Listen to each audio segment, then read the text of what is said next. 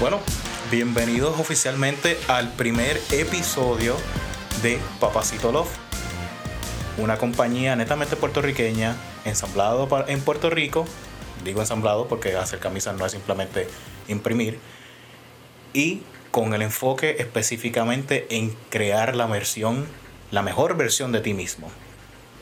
En el día de hoy me siento honrado porque este es nuestro primer episodio, nuestra primera grabación y no en- entiendo que no hay mejor persona que pueda comenzar a mi lado para grabar este primer episodio, nada más y nada menos que el doctor Alfonso Ponte.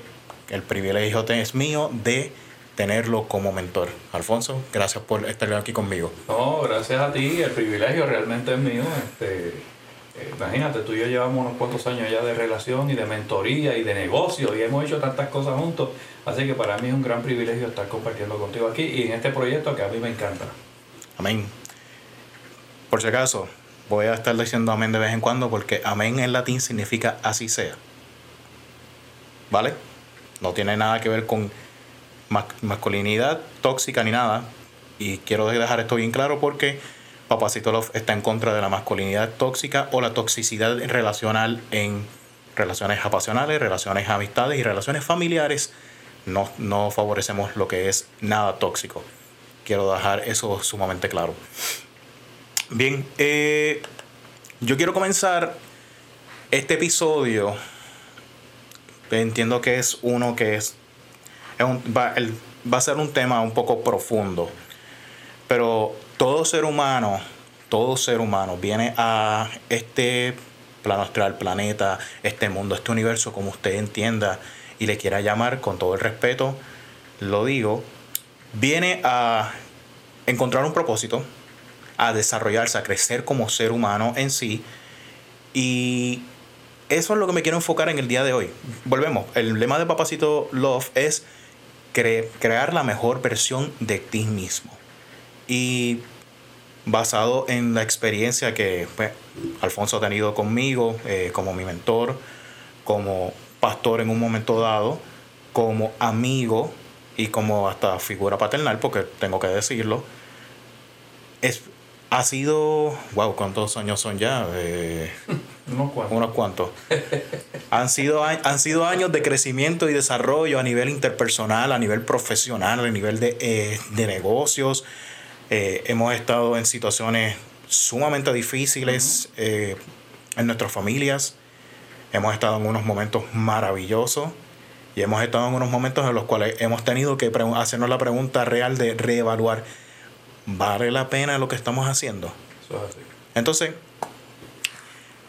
la primera pregunta que tengo y que en cualquier momento cualquier ser humano, cualquier persona viviente con comprensión y capacidad se haría es ¿cuál es la importancia de tener un propósito como individuo?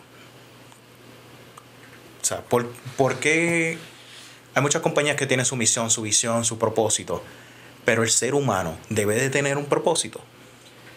Definitivamente, o sea, mucha gente se, se pregunta eh, cuál es su propósito, para qué están en esta tierra, ¿verdad? Ujú. Eh, y, y ciertamente todos tenemos un propósito, no solamente que quisiéramos o, deberíamos querer tenerlo, todos tenemos un propósito, o sea, no, no fuimos puestos en esta tierra eh, por la persona o por el universo, como usted lo quiera ver, eh, en esta tierra solamente por ocupar un espacio. Estamos aquí con un propósito y ese propósito hay que descubrirlo. El doctor Mike Monroe una vez dijo que la peor tragedia del hombre no es morir, sino vivir sin conocer su propósito.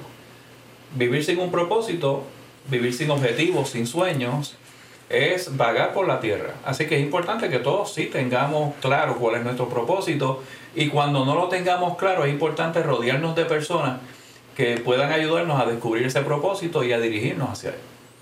Ok. Entonces, yo siempre en los últimos años, bueno, los últimos años diría siete años, los últimos siete años, antes de convertirme en padre, mi idea siempre era, yo tengo que asegurarme de crear algo de lo que yo me siento orgulloso por mí mismo, que yo, que yo pueda decir, aporté un pequeño grano de arena en todo lo que comprende la magnitud de la sociedad, de mi comunidad, de mi país, de todas las personas a las cuales yo pueda eh, ayudar, argumentar, impactar. Y que sea un legado que mis hijos puedan ver y decir, caramba, mi, mi papá hizo lo mejor que pudo. Y eso es parte de lo que yo entiendo que es mi propósito. Una pequeña parte, porque el propósito, así como una carta de, un menú, tiene muchas áreas. Uno tiene, eh, yo soy de los que opino que uno es mente, alma y cuerpo, y por ende uno tiene diferentes áreas de, propósito en cada, en cada uno. En el cuestión del cuerpo, pues sería efectivamente nuestro plano astral, eh, nuestro plano físico, o sea, cómo interactuamos con las personas, no no ser violentos, no agredir, no robar, eh, no matar. No estoy citando los, los, mandamientos por si acaso, estoy hablando literalmente lo que se espera en la sociedad, que tú seas un ser humano decente. Eso es lo que se llama inteligencia social. Vale, perfecto, inteligencia social. En el ámbito espiritual, pues en mi caso, mi fe es cristiana y pues por ende yo entiendo que crecería ahí. Otra persona puede ser budista, puede ser, simplemente puede ser ateo, pero su espiritualidad pues es aquel de la energía, cómo fluye, así sucesivamente, eh, me pueden dejar en los comentarios, ¿verdad? Para agrandar este conocimiento, porque lo más importante para mí es poder respetar lo, todas las personas que nos escuchan. Y en cuestión de mente, pues mi conocimiento. Yo entiendo que el ser humano eh, debería de dejar de aprender cuando deje de vivir y deje de existir, porque todos los días debemos mejorar, aunque sea un 1%. Eh, en nuestras vidas, en, nuestro, en todo lo que nos comprende. Así que ahí me lleva a, nuestra, a la próxima pregunta que es, ¿qué rol tiene el desarrollo en la vida diaria de un ser humano? Mira, nosotros comenzamos a desarrollarnos desde el nacimiento, ¿verdad? Las teorías de, de salud mental, ¿verdad? Del desarrollo humano. Nos dice que comenzamos el desarrollo desde el mismo momento que nacemos. Así que, ¿verdad? Hay distintas teorías de las etapas de desarrollo de los seres humanos. Pero ese desarrollo nunca se acaba. Como tú acabas de decir, nosotros somos espiritual, mi cuerpo, así que tenemos que buscar desarrollar y crecer en todos los ámbitos. No dejar de aprender, no dejar de buscar experiencias nuevas, no dejar de relacionarnos saludablemente, eh, buscar alguna conexión espiritual, alguna, que nos haga también crecer en nuestro interior para que entonces nuestras emociones se mantengan saludables. Así que la importancia del desarrollo es, eh, vital, si, si pudiéramos decir porque en el momento en que yo dejo de desarrollarme, sea, vamos a verlo desde la perspectiva del cuerpo. Si el cuerpo humano, físico, deja de desarrollarse, eh, y lo hemos visto con personas, por ejemplo, que tienen, que son paralíticos, que a temprana edad perdieron la movilidad en las piernas, y cuando vemos la parte que se ejercita, se desarrolla. Las piernas se mantienen más delgadas, más pequeñas. ¿Por qué? Porque no se desarrollaron por falta de ejercicio. El ejercicio es práctica. ¿Cómo nosotros entonces nos desarrollamos? Practicando algo, practicando relaciones sanas, practicando la, el aprendizaje, practicando la meditación. Hay mucha gente, para mucha gente religiosa, la meditación es un tabú. Yo medito todos los días. Este, porque asocian la meditación con, con algo. otras prácticas que Otras prácticas que tal vez chocan con lo que ellos creen, pero eh, aún para los cristianos la meditación que está en la Biblia dice que meditemos en la palabra de Dios de día y de noche. Así que yo medito no solamente en la, en, la palabra de Dios, sino medito en otras cosas. Y eso me ayuda a desarrollarme, ¿verdad? A mi edad, yo, yo, yo estoy próximo a cumplir 62 años. Este, y yo no dejo de estudiar, tú me conoces. yo, leo, yo leo dos libros mensuales, busco aprender, busco aprender no solamente a través de la lectura, eh, hay áreas que tú dominas muchísimo más que yo, tú sabes que tú eres mi, mi consultor en muchas áreas y yo soy consultor tuyo en otras y así tú tienes otras personas y yo tengo otras personas eh, que nos ayudan en nuestro desarrollo. Cosas que no sabíamos, hoy las vamos aprendiendo. Así que eh, la persona que, que, entiende que no debe desarrollarse más porque tiene 30 años, 40, 50, como dije, yo estoy próximo a los 62 y sigo desarrollándome. Tú sabes que yo tengo 20 proyectos todavía que, que, sí, en desarrollo. Mucha gente dirá, eh, y, me han dicho, chicos, pero bájale dos porque, tú, como decimos aquí, bájale dos porque ya tú estás viejo y bueno, yo, yo estoy claro en mi edad, o sea, yo no tengo problema con negarla, ¿no? Dicen que uno tiene tres edades. ¿Tú sabías eso? Tres edades, la que dices, la que tienes y la que representas. Ah, ok, ya. Ok, perfecto. Sí, ya. Así que mucha gente me dice que yo estoy viejo. Yo no tengo problema con la edad. De hecho, yo, te, yo tengo una etapa ya que yo. Ahora yo soplo el calendario porque quiero llegar al seguro social más rápido. Cuando tenía tu edad, no. Pero eh, tú sabes que yo tengo muchos proyectos todavía desarrollándose y, y tengo ahora mismo contratos de consultoría y, y, no paro, no paro, porque el día que deje de desarrollarme tengo que parar y el día que pare tengo que morir. Entiendo. Hace, hace sentido, hace, realmente hace mucho sentido. Eh, yo, o sea, yo apenas voy para 37 años pronto. Oye, tú eres menor que mi hija mayor. y, y tengo que decir que podría decir que en los pasados dos años, casualmente cuando comienza eh, la situación de la pandemia del COVID, es cuando me alerta y comienza en mí esta mentalidad de en cualquier momento eh, podemos pasar a la historia. Entonces, o sea, cuando digo pasar a la historia, podemos fallecer, puede ponerse todos los proyectos en pausa de las cosas que uno ha hecho nosotros conocemos personas que técnicamente sus negocios por completo eh, no es que fracasaron, es que los tuvieron que poner en pausa y no han podido resumir su negocio, han tenido que cerrar el negocio por completo. Eh, hemos visto personas que sin embargo eh, emprendieron en medio, en medio de, y hemos visto personas que crecieron en medio de. Entonces, ¿Cuál es la diferencia entre cada una de estas personas? Y el factor común que yo encontré fue exactamente lo que estamos hablando ahora mismo. O sea, literalmente estas personas eh, continuaron buscando la mejoría y el desarrollo de sí mismos, de su equipo de trabajo, si es que lo tenían, de su negocio, y no, no temieron en dar un próximo paso. En mi caso personal, eh, en el 2016, casualmente yo trabajaba para, en ventas de una de las compañías de servicio móvil en Puerto Rico y el miedo me paralizaba, la inseguridad me paralizaba. Y tengo que decir que esa parálisis era sumamente controladora. Llegó un momento en que me, tomó un control completo de mi vida. Yo recuerdo que comenzaba el lunes y hacía varias cosas y si el lunes no iba de acuerdo a como yo pensaba, el martes para mí era un día desastroso. Miércoles era como que empujado, jueves pues hacía algo y viernes pues se acabó la semana y ya está. Entonces he visto casualmente muchas imágenes eh, eh, explicando casualmente ese, ese círculo vicioso porque se tiende, que se convierte en un círculo vicioso de pensamiento, de comportamiento y de hábito. Entonces romper eso es sumamente importante. Entonces ahí es donde entra desarrollarse y crecer. Tiene que ver mucho con los, con los ámbitos, o sea, perdóname, con los hábitos. Eh, nosotros somos devoradores de libros y uno de los libros que me ayudó muchísimo en ese sentido fue Hábitos Atómicos. Y casualmente en ese libro aprendí el concepto de mejorar, aunque sea un 1% todos los días. Y esto fue lo que llevó a, al éxito, a ganar eh, al equipo de ciclismo de Inglaterra, que era técnicamente el asme reír a nivel mundial. Y cuando trajeron a este nuevo coach, él dijo, vamos a hacerlo y tenemos que mejorar, aunque sea un 1% todos los días. Y los motivó a celebrar las pequeñas victorias. Ah, ayer hiciste 2 minutos con 5 segundos, hoy hiciste 2 minutos con 4 segundos fue excelente. Y mañana él, decía, ah, pues mañana yo quiero llegar a dos minutos con tres segundos.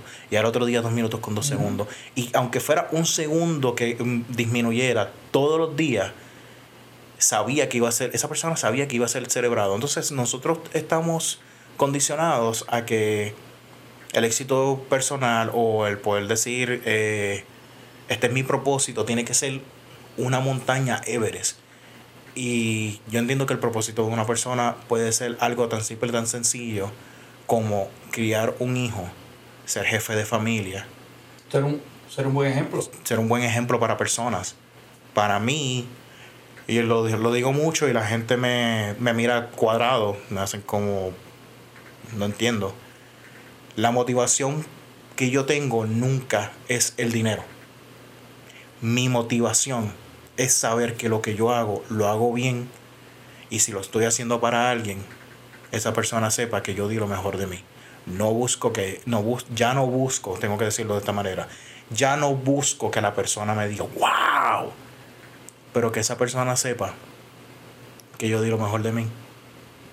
Porque fue un servicio, porque fue un favor, o porque me nació hacer eso por esa persona. Eh, para bien o para mal, cuando yo iba en desarrollo, mis padres decían, si no lo vas a hacer bien, no lo hagas. Y llegó un momento dado en que la vara era demasiado de alta. Y llegó un momento dado en que, y lucho con eso todos los días todavía, el perfeccionismo que tengo eh, algunas veces me inhabilita. Entonces ahí es donde entra el miedo que estaba mencionando ahorita. Pero descubrí lo siguiente. Así como hay personas que creen en el yin yang, en los negro oscuro, negro blanco, etcétera, etcétera cuando a mí se me presenta una oportunidad o un sentimiento negativo, automáticamente busco el contrario para poder saber hacia dónde me voy a, dirigir. Cuando yo tengo miedo en hacer algo, significa que ese es el momento correcto. Porque hay personas, creo, no me recuerdo quién es el que, el que lo dice, pero ten sueños tan grandes que te ocasionen miedo. Y eso ha sido... Que te reten. Que es exacto. Si, lo, si lo puede hacer cualquiera, ¿verdad? Y no, digo esto desde una perspectiva despectiva, pero si lo puede hacer cualquiera, lo puedo hacer yo. Exacto. Pero si esta meta, este proyecto, este propósito me atemoriza, como tú dices, este es el mejor momento para comenzar a avanzar hacia alcanzarlo. Muchas personas, Miguel, cometen el error de olvidarse de los hábitos y enfocarse solamente en el propósito. ¿Qué quiero decir con esto? Si tú estás claro en el propósito, para tú poder completarlo y vivir en él continuamente, tienes que entonces enfocarte en los hábitos, porque, porque el propósito no se va a mover, no va a cambiar. Y muchas personas están bien enfocados en, esa montaña Everest que tú decías, pero no trazan el camino para subirla. Quieren llegar allí de la manera que sea. Y algo que yo he aprendido con los años, esto lo hemos hablado tú y yo muchas veces, es que la, las cosas no se hacen como sea. Hay que planificarlas, hay que pensarlas y hay que buscar la manera de que, como tú dijiste ahorita, o se hacen bien o no se hacen. Yo no tengo prisa por llegar al propósito, pero yo quiero llegar. ¿Por qué digo esto? Porque buscamos atajos y muchas veces los atajos nos crean malos hábitos que lejos de ayudarnos a llegar más rápido, nos van retrasando nuestra, llegada al propósito, ¿no? el subir esa montaña. Fíjate, ahí, ahí entramos. ¿Cómo nosotros podemos medir el crecimiento del individuo a través, o sea, cómo podemos medir el, crecimiento? ¿Hay alguna manera, hay alguna forma? Yo acabo de mencionar en, en, en relación al equipo de ciclismo de Inglaterra que, pues, era cuestión de reducir tiempo.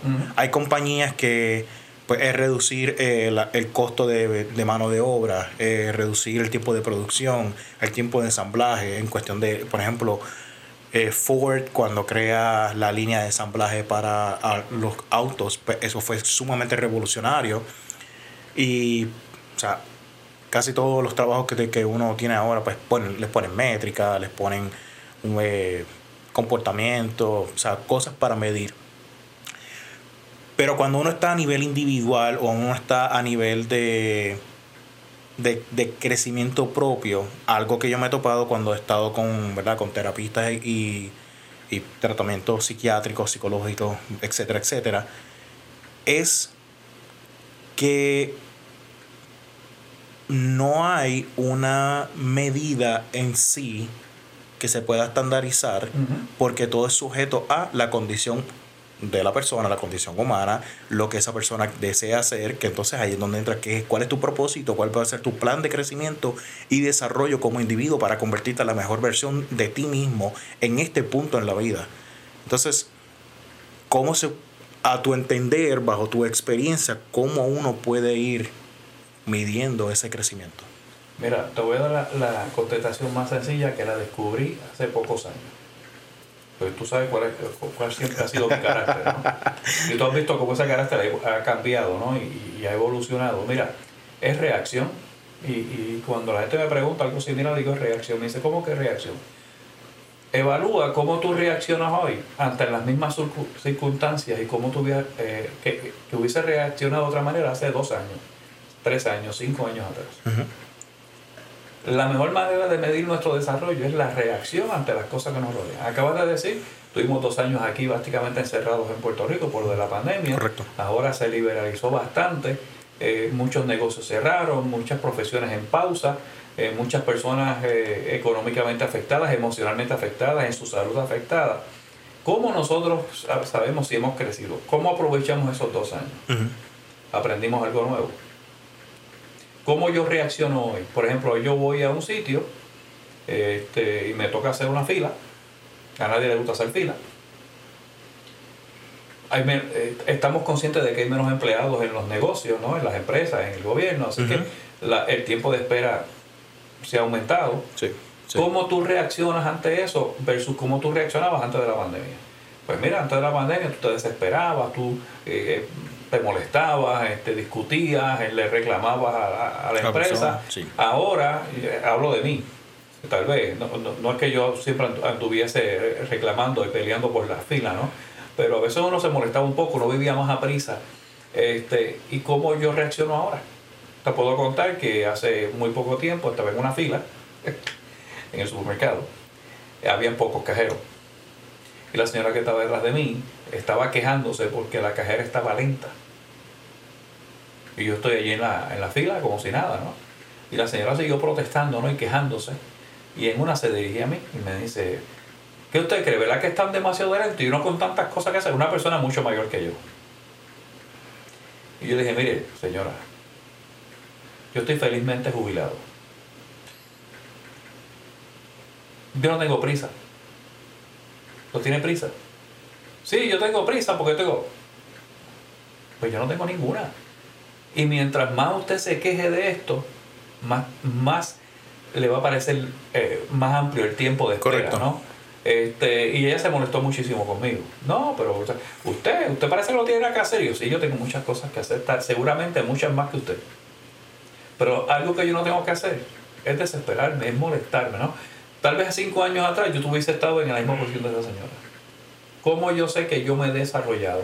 ¿Cómo yo sé que yo he crecido? Mi reacción. ¿Cómo tú te relacionas con la gente? O sea, he, leído algo muchas veces que me encanta y lo repito. Con los años tú, tú aprendes a amar más, pero a menos gente. Somos más selectivos en nuestras relaciones. No, no, es que nos cerramos para que nadie se relacione con nosotros, pero somos más selectivos. Este, procuramos relacionarnos menos con personas que sabemos que no nos van a ayudar, que no nos van a, a, levantar cuando nos caigamos, que, que, que, lejos de eso van a ser un obstáculo y no comienza a dejar a esa gente al lado. Eso, esa para mí es la mejor manera de, de tú medir es tu reacción ante las circunstancias que estás viviendo hoy. Perfecto. Es. Wow. Es em, interesante. Yo me recuerdo que en una conversación hace tan reciente como 2019, abril 2019, y en varias ocasiones lo había dicho anteriormente, me, me dijiste, nunca le entregues las llaves de, tu, de tus emociones a, las personas. Y era eh, refiriéndose exactamente a si te molesta, no explotes porque te vas a afectar tú en muchas áreas.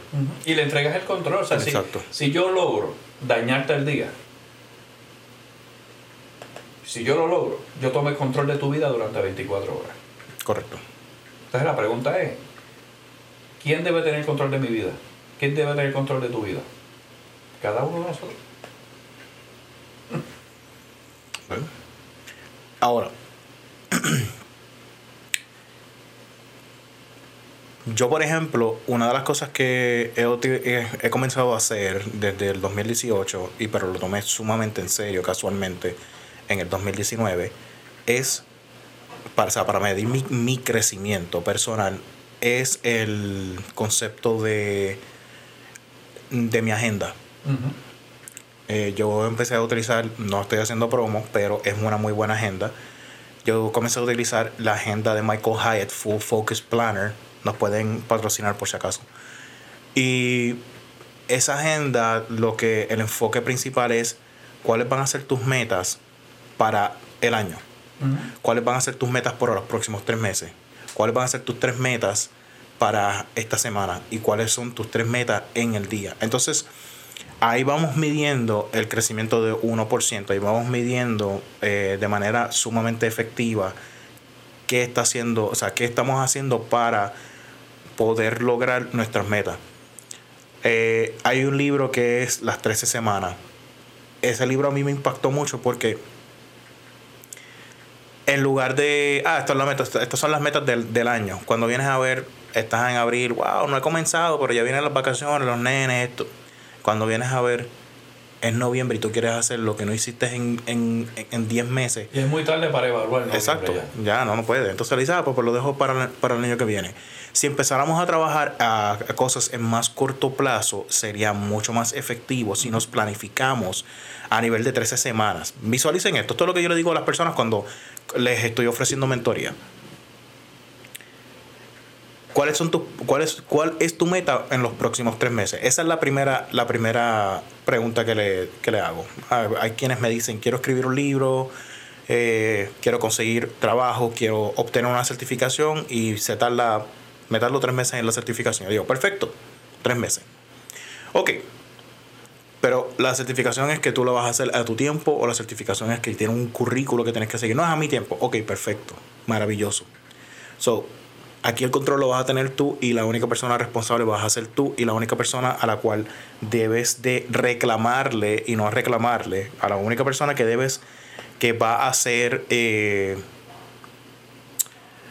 bueno, sí, responsable. O sea, la única persona que va a tener esa definición de si sí o si no, eh, vas a ser tú. Así que yo le digo, literalmente tenemos la situación en la cual lo vas, tienes que hacerlo en 12 semanas porque 12 semanas son exactamente 3 meses. La semana número 13 es una semana a, una semana a fondo. Visualízala como son 7 días que tienes para enfermedad. ¿Verdad? Ah, una semana, este, pues... Sí, un día, un, día, que interrumpir en esta semana. Correcto, correcto. Tienes 7 días. Y si no los utilizaste, ¿sabes qué? Tienes una semana de vacaciones, ese es tu premio. Los días que dejaste a fondo, ese es tu premio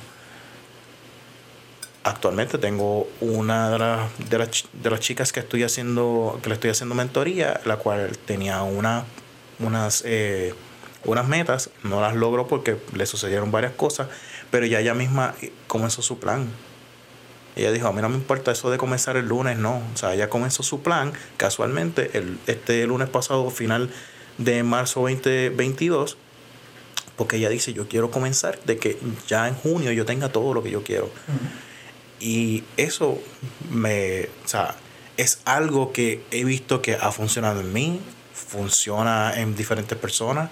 Está el libro, está el footprint, hay mucha información sobre este plan de 13 semanas. Imagínese que usted quiere comenzar un negocio nuevo usted toma tres meses de pre-planificación. Entonces el primer mes es obtener toda la data, el segundo mes es hacer toda la gestión y el tercer mes pues sería como que dar seguimientos para acelerar y si usted lo hace de tal manera, tiene una semana donde dice vamos a hacer el descanso porque entonces ya en las próximas 13 semanas comenzamos de nuevo, entonces ya sería apertura, esto, aquello, lo otro, ta, ta, ta. entonces puede planificarse de una manera mucho más efectiva. Recuerde que hay personas que simplemente quieren ver el correr el maratón. Se ponen, se ponen sus zapatos, se visten y quieren correr los 10 kilómetros eh, y ya. Pero para usted correr esos 10 kilómetros, usted tiene que correr primero X cantidad de metros, luego aumentar esa cantidad de metros, luego aumentar esa cantidad de metros, luego la distancia. O sea, distancia, tiempo, eh, resiliencia, consistencia en hacer esto. Uno no simplemente dice voy a hacer, eh, voy a correr un maratón y lo hace.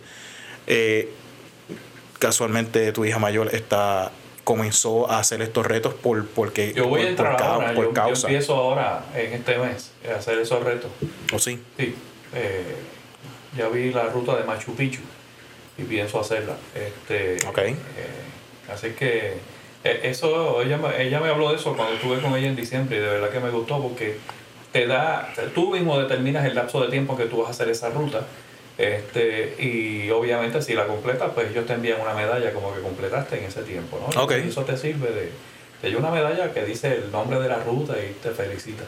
Y vas, vas creando un profile donde tú vas. Y esto que tú dices es bien importante, lo que hemos trabajado en manejo de proyectos. Este, todo tiene una fecha. Y, una, y otra buena manera de medir, este, aparte de la reacción cuando es a nivel personal, pero si son metas personales, póngale fecha a todo.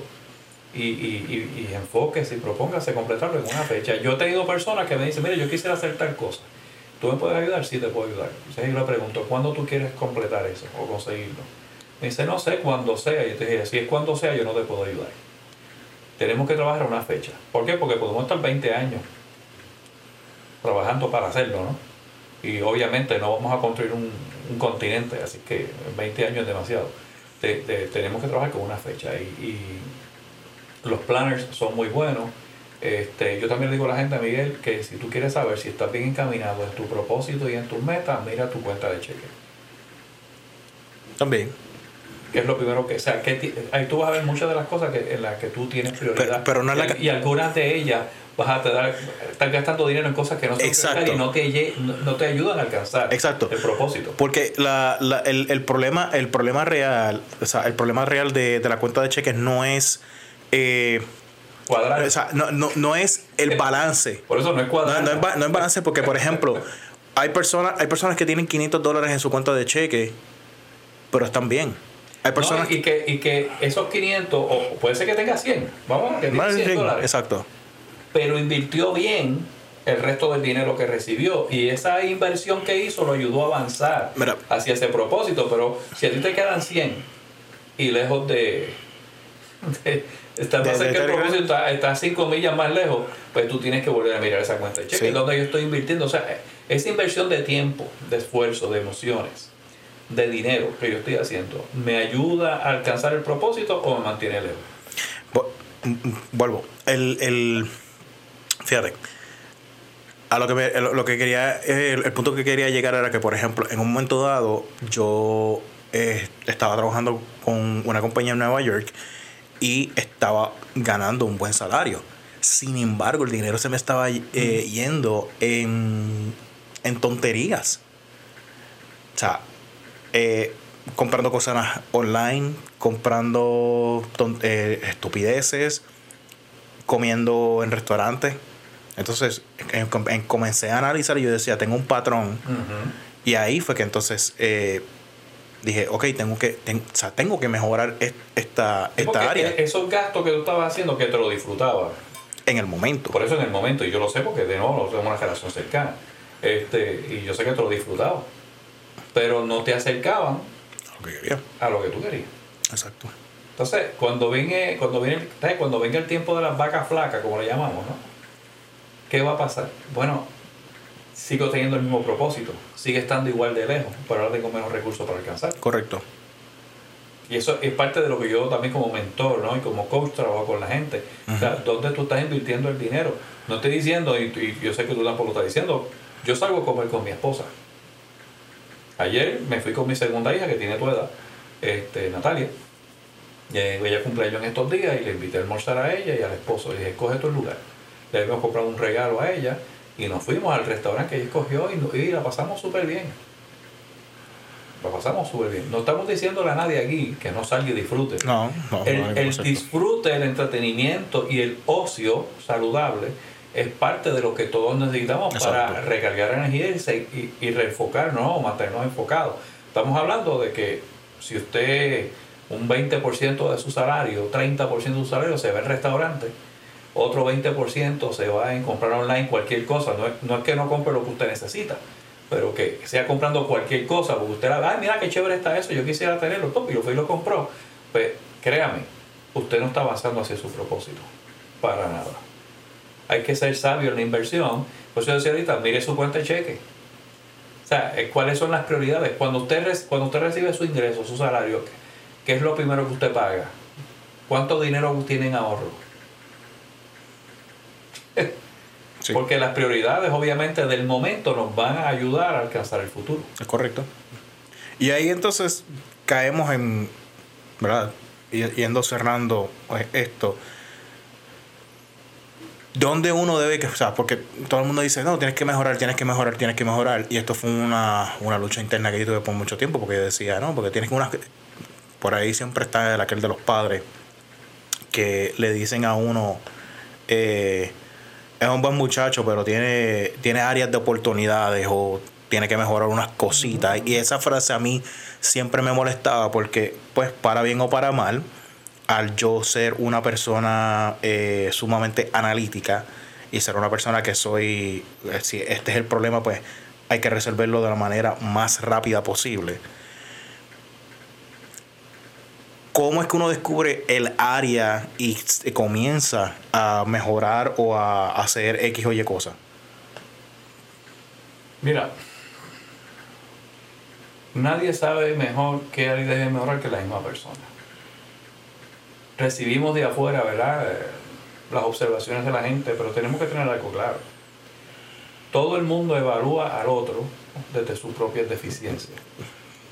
Así que yo siempre te voy, yo siempre te voy a evaluar a ti desde mis deficiencias. Así que, o desde mi fortaleza.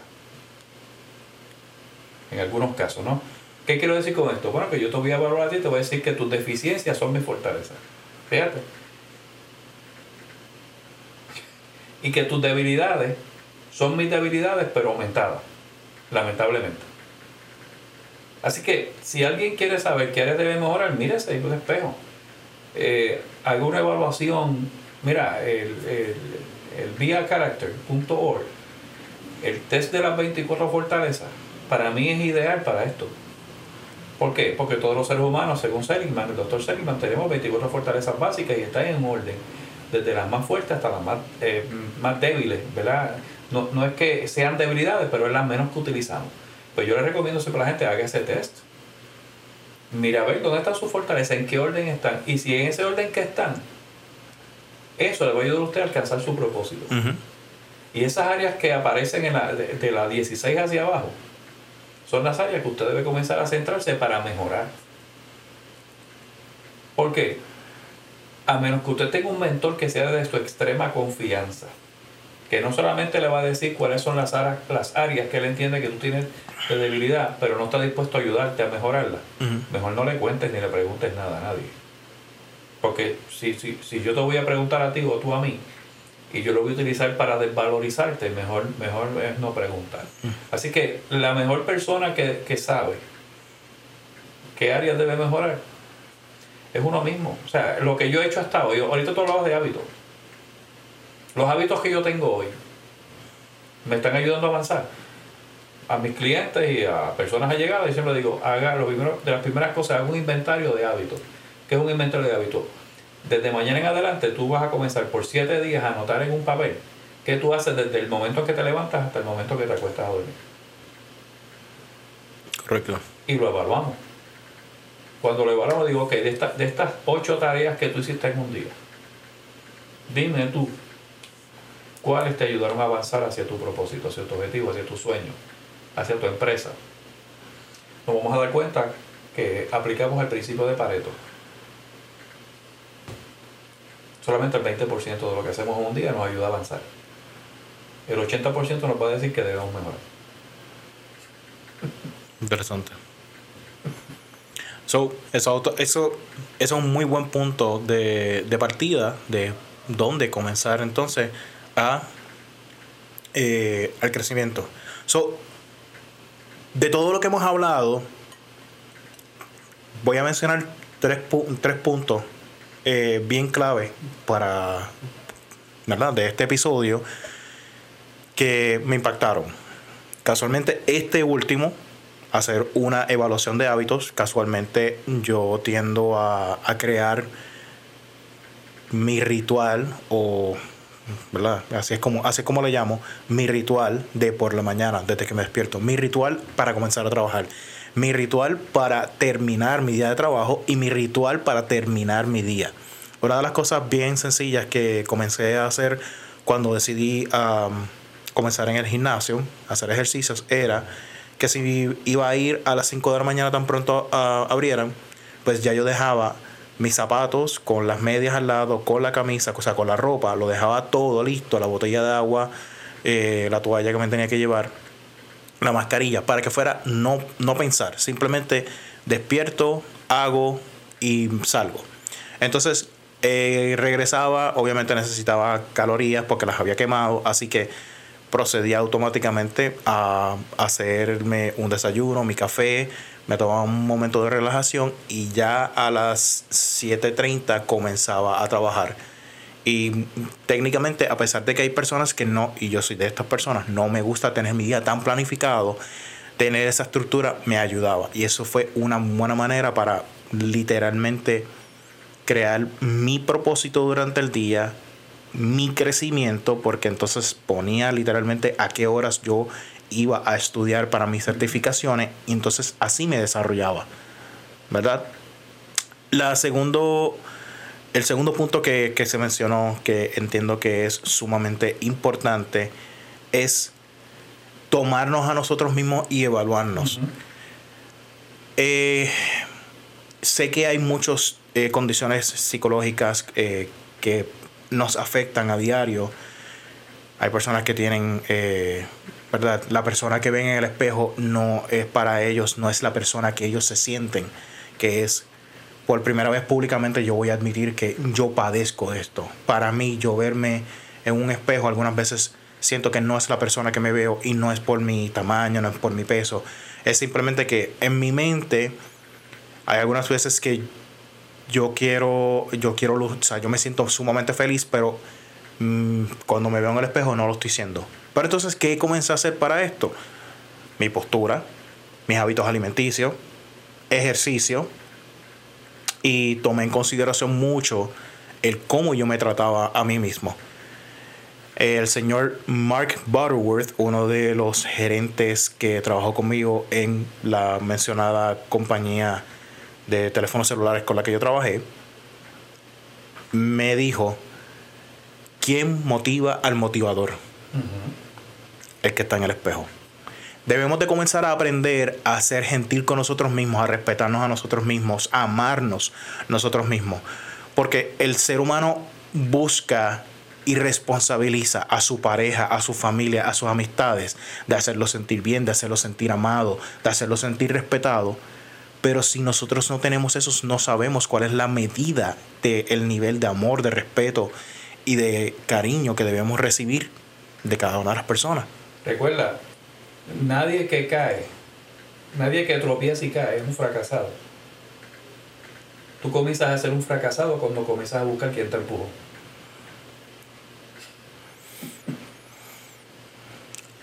Yo entiendo que yo entiendo que el, fracaso es cuando decidimos eh, abandonarnos a nosotros mismos. Por eso buscando un culpable externo. ¿Quién me empujó? ¿Quién me llevó al fracaso? es lo que tú dices, ¿no? La autoevaluación. Autoevalúate. Comienza a verte como una persona con valor. Sencillo. Haz un inventario también de todo lo que has alcanzado. A veces perdemos de perspectiva, Miguel, todo lo que hemos avanzado. Porque todavía vemos la meta final muy lejos. Pero cuando podemos hacer también un inventario de avance, de logro, te vas a dar cuenta cuánto tú has alcanzado. Cierto. Tercer y, y final punto, punto final realmente debemos de evaluar lo que estamos haciendo y cuáles cuál van a ser nuestras metas en esta vida. El ser humano no vino, no vino a simplemente ocupar espacio, porque para ocupar espacio está esta silla, este micrófono. Nosotros somos seres vivientes y, oiga, véalo desde el punto de espiritualidad, desde el punto de, de energía, véalo desde el punto espiritual nosotros vinimos porque somos entre tanta gente que hay en este planeta, vibramos o nos comunicamos por energía de alguna manera, que tenemos que impactar de manera positiva a todas las personas con las cuales nosotros podamos interactuar.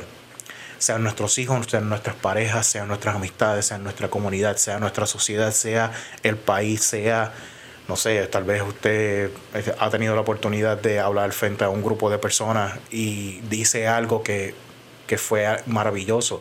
Tal vez usted ha escrito un libro, tal vez usted de presentaciones, es conferenciante, tal vez es empresario, tal vez es maestro, tal vez es oficial de la policía, abogado, lo que sea. Siempre evalúe que cada uno de los movimientos que usted haga, cada una de sus acciones, sea edificante y no destructivo. Esto no quiere decir que uno no llame a capítulo a los hijos, que no tenga que mostrar su, ¿verdad? su carácter ante las personas. Y cuando digo carácter, algo que vi recientemente es que en la cultura latinoamericana carácter es mal carácter. Sin embargo, en la cultura asiática es que esa persona tiene un temple y se, se maneja de tal, de tal manera que sabe reaccionar ante, la ante cualquier situación.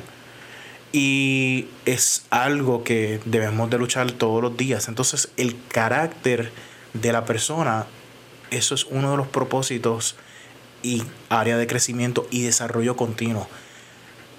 Por último, recuerden, no hay, no hay una meta final de el propósito, el desarrollo y el crecimiento porque es continuo. El ser humano continúa evolucionando y gracias a insertar la divinidad de su creencia en este momento,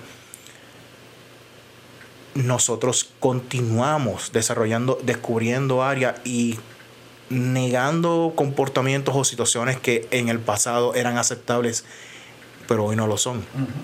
Yo me puedo sentir sumamente orgulloso de que fui criado por tres mujeres y me enseñaron el valor de la, y la importancia que era aportar en el hogar y proveer en el hogar por parte de mi padre. Entonces he podido, he podido ser un, un buen, un buen hermano, un buen hijo y así sucesivamente, porque mi rol no es uno, mi rol es varios. Nosotros somos muchas cosas a través de nuestra vida no, nos podemos, no debemos limitarnos, porque la mejor versión de, nuestro, de, sí mismo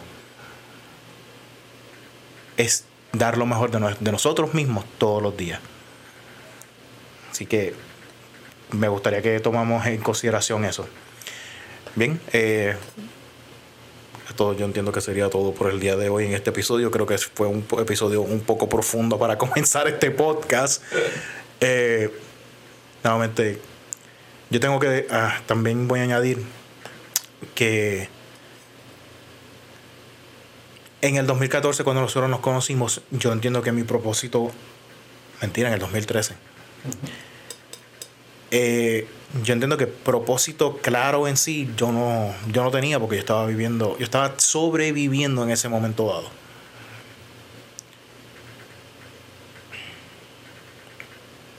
Y no recuerdo honestamente en qué momento fue que se hizo ese clic. Actually, yo creo que sí. Cuando, cuando nos sentamos a ver por primera vez en, el, nuevo edificio, en el nuevo templo. Y ahí fue que realmente pude, pudimos compartir y, conocer. Ahí fue, que yo decidí adoptarte. ok, ok. Yo creo que gran parte del propósito de todo. Claro, está el propósito personal, está el propósito eh, de relaciones y, demás. Y en resumidas cuentas,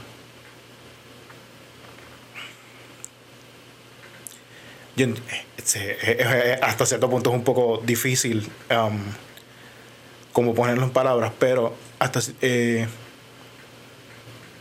honestamente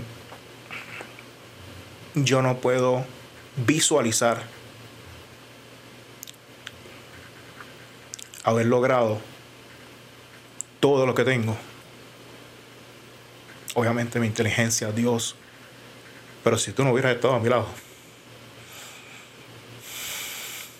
Yo creo que siempre has tenido la capacidad de hacerlo, así que la relación que comenzó como pastor oveja ha terminado eh, paternal y pues este, Dios, me, Dios me dio el privilegio de conocerte y, y caminar esta ruta contigo. Así que yo creo que si yo no hubiese aparecido, y era, me disculpa la, la, audiencia, Dios hubiese puesto a alguien porque era el propósito de Dios y el propósito de Dios está por encima de la gente. Así que eh, eh, siempre para mí ha sido un privilegio caminar esta ruta contigo y lo que te falta por alcanzar. Eh, así que mientras, aunque yo le dije a mi esposa que iba a vivir 180 años, ella dice que ella no aguanta eso. Este, pero mientras yo tenga vida, ¿verdad? Este, como dije, esto comenzó oveja pastor, pero ha terminado en una relación paternal y una relación que va mucho más allá de la religiosa y de la de negocios inclusive. Inclusive. Hemos estado en las buenas, en las malas y en las peores. Este, y eso no va a cambiar. Así que yo creo que siempre, tuviste, siempre has tenido la capacidad de llegar a donde tú quieras llegar, lo has ido logrando. Este, mi influencia ha sido mínima, este, pero he estado ahí y la idea es estar ahí. Amén. Bueno, despidiéndonos en este momento, tengo que eh, ¿verdad? mencionar, eh, al, bueno, menciono, actually, ¿Dónde te pueden encontrar en las redes sociales? Eh, ¿Cuál es tu servicio y tu compañía de la cual yo formo parte? Pero este momento te toca a ti. Bueno, tenemos TRV Group o TRB Group, ¿verdad? Este, que, que damos servicio de consultoría, coaching, entrenamos en el área de negocios, de liderazgo específicamente también este, organizacional eh, y ministerial, porque pues eh, soy ministro hace más de 30 años, así que también adiestramos en el área ministerial, consejería pastoral, desarrollo del ministerio, plantación de iglesia, etc. Pero estamos trabajando mucho con el área de negocio y consultoría organizacional y trabajo en equipo, eh, alta productividad. Nos consigue, obviamente, a mí por Alfonso Aponte, mi página personal en, Facebook y en la página de la empresa que es TRV Group Ahí también nos puede conseguir. Va a haber uno también que dice TRV Group Florida. Tenemos gente en Florida que está trabajando, allá también, a Nico y a Nidia. Correcto. Este, y ahí estamos. Eh, si nos quieren escribir o llamar, pueden escribir por WhatsApp o llamarnos por teléfono 1-787-230-2589. Eh, también nos pueden escribir por WhatsApp o llamar, que es el número de la oficina. Perfecto. Bueno, pues eso, eso ha sido el episodio de hoy. Gracias por haber sintonizado. Recuerden, pueden acceder a eh, papacito.love, www.papacito.love, es nuestro dominio. Cada una de las camisas que estamos eh, vendiendo es bien importante que ustedes sepan que se van a estar haciendo votaciones para eh, que haya donaciones a causas que ustedes van a escoger por medio, por medio de la votación. Para mí es bien importante que esto no es él dice papacito, pero esto no tiene nada, absolutamente nada que ver con género.